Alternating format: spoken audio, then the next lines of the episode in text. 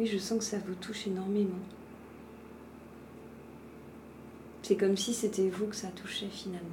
C'est votre maman, mais on a quasiment, j'ai quasiment l'impression que c'est votre histoire que vous me racontez. Mais Celle que vous en histoire. parlez. Vous savez, on n'est pas très loin de sa mère. Oui. C'est le premier lieu dans lequel on a vécu.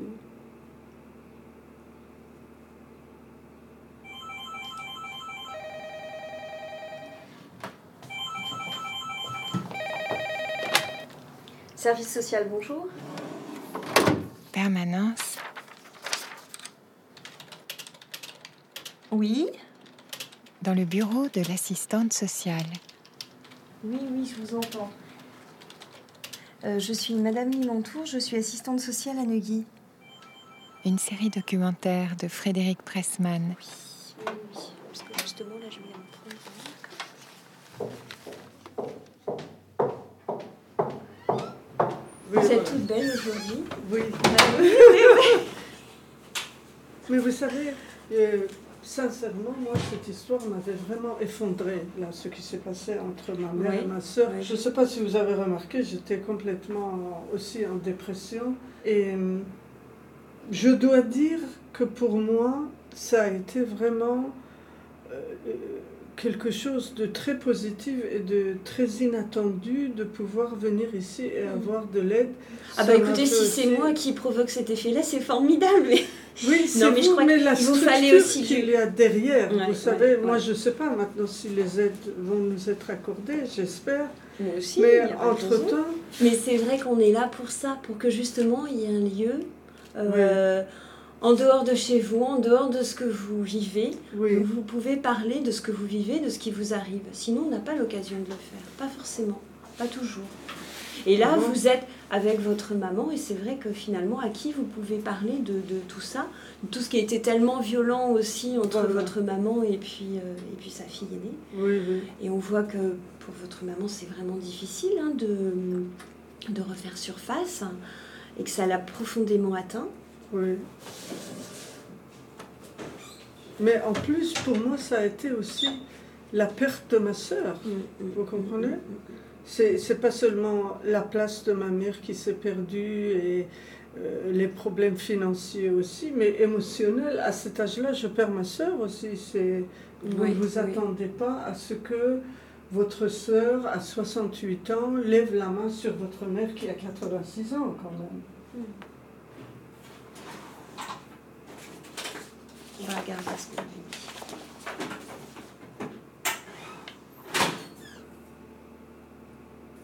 Là, j'ai votre demande d'allocation spéciale vieillesse. Et ça, c'est pourquoi J'ai pas compris. Alors ça, c'est la demande d'allocation personnalisée d'autonomie. Ça veut dire quoi? Euh, c'est une prestation qui est versée par le Conseil général et euh, qui permet le versement, si elle est octroyée, hein, qui permet le versement d'une prestation pour financer des aides à domicile. Vous pouvez parler Et des autrement services. de- Ça veut dire quoi concrètement Que- Tous les mois, elle va recevoir de, de l'argent, une prestation pour financer une aide à domicile. Ah, Ça, ça serait bien parce que on m'a dit qu'il y a une Iranienne euh, qui, qui fait ce travail. Parce que si c'est pas une Iranienne, étant donné que ma mère ne peut pas communiquer, ça sert à rien.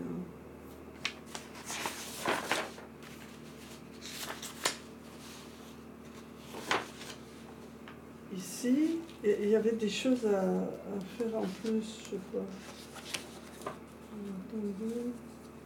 Je vous laisse peut-être vous regarder Mm. parce qu'il manquait des, La demande d'allocation supplémentaire qu'on a, des choses. qu'on a complétée. Oui, il nous manquait des informations. oui, voilà. La date de naissance de votre père, Alors, attendez. vous l'avez mise? Oui. Mm. Oui, je l'ai mise. La date de naissance de mon père.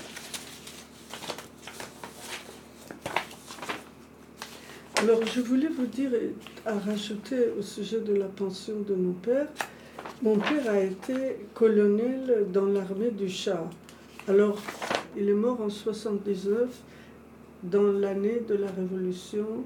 Et comme il y a eu la Révolution et que lui était dans l'armée du chat, on lui a coupé sa pension. Donc ma mère, elle n'a rien. D'accord.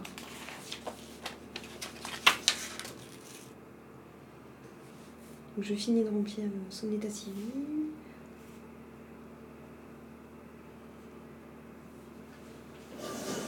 Ce qui est terrible, c'est que ma soeur, elle l'a agressée et tout. Et puis après, ma mère est restée là-bas et elle disait rien. Elle est restée encore une semaine là-bas.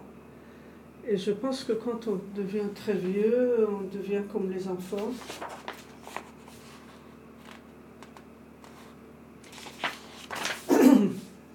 C'est aussi une grande souffrance quand on entre, par exemple, dans le quatrième âge. C'est une grande souffrance de vivre à l'étranger. Parce que comme on perd un peu plus ses moyens, même le peu de français qu'elle sait, on est quand même dans un milieu inconnu et puis on ne peut pas parler aux gens. Et ça, c'est... Je pense que c'est ce qui manque à votre maman et ce qui lui a manqué aussi quand elle était à Nice chez votre Oui. sœur. Mais ça, on ne peut rien faire.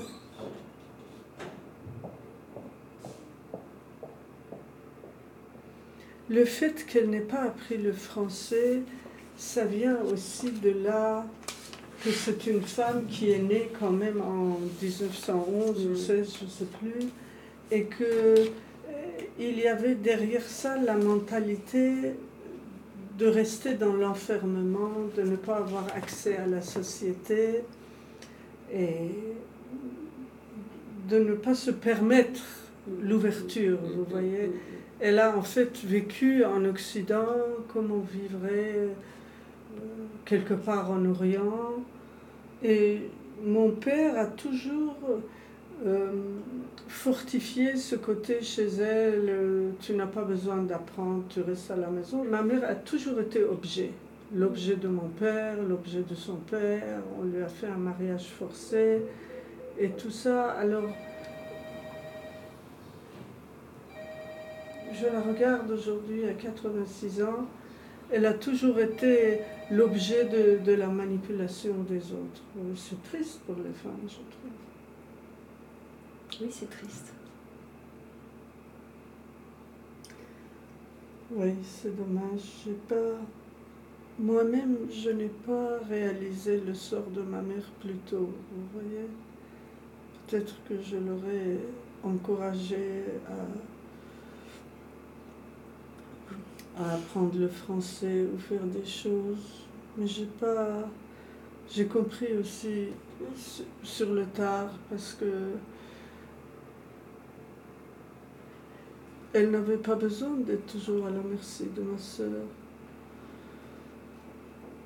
Et, de vivre, et de vivre toujours en dépendance, toujours euh, au deuxième plan, vous voyez. Elle n'avait pas besoin.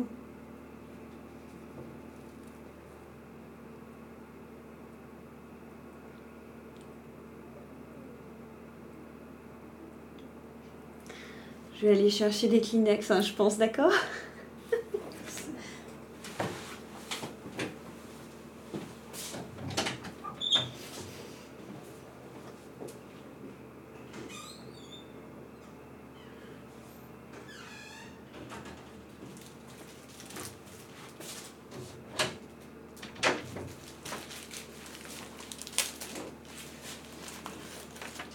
Je crois que vous abordiez des sujets très, très profonds aussi. Ça remue énormément de choses. Oui, je.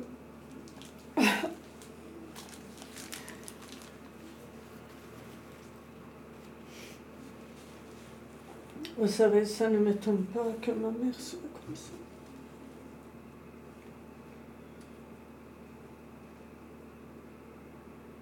Je suis quand même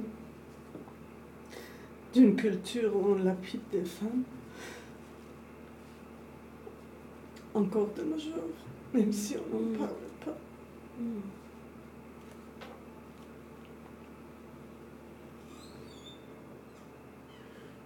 Bon. On va, on va finir de, de faire ce qu'on a commencé. Oui. Je suis plus très concentrée, mais il faut qu'on le fasse, sinon, parce qu'on a besoin de ça. Oui, oui, je pense que vous en avez besoin effectivement et que ça peut être un, un moyen pour vous de, bah, d'être un peu aidé aussi, parce que comme vous disiez, financièrement, euh, c'est pas évident non plus. On va vérifier qu'il y a tous les documents. Là, on avait tout l'envoyer. dans celui-là. Il manque des choses. Là, il manque, euh, il manque rien normalement. On a l'attestation. Sur l'honneur, on a le certificat médical. Donc je crois que c'est bon, on a tout. hein. Là, on a la demande d'allocation supplémentaire qui est bien remplie. Ça, je prends l'enveloppe parce que je vais l'envoyer dedans. Euh. Il est là. Et nous, maintenant, il faut qu'on qu'on attende. Oui, il faut attendre. Ah oui. bon. Euh, écoutez, moi, je, je dépose tous ces dossiers. Hein.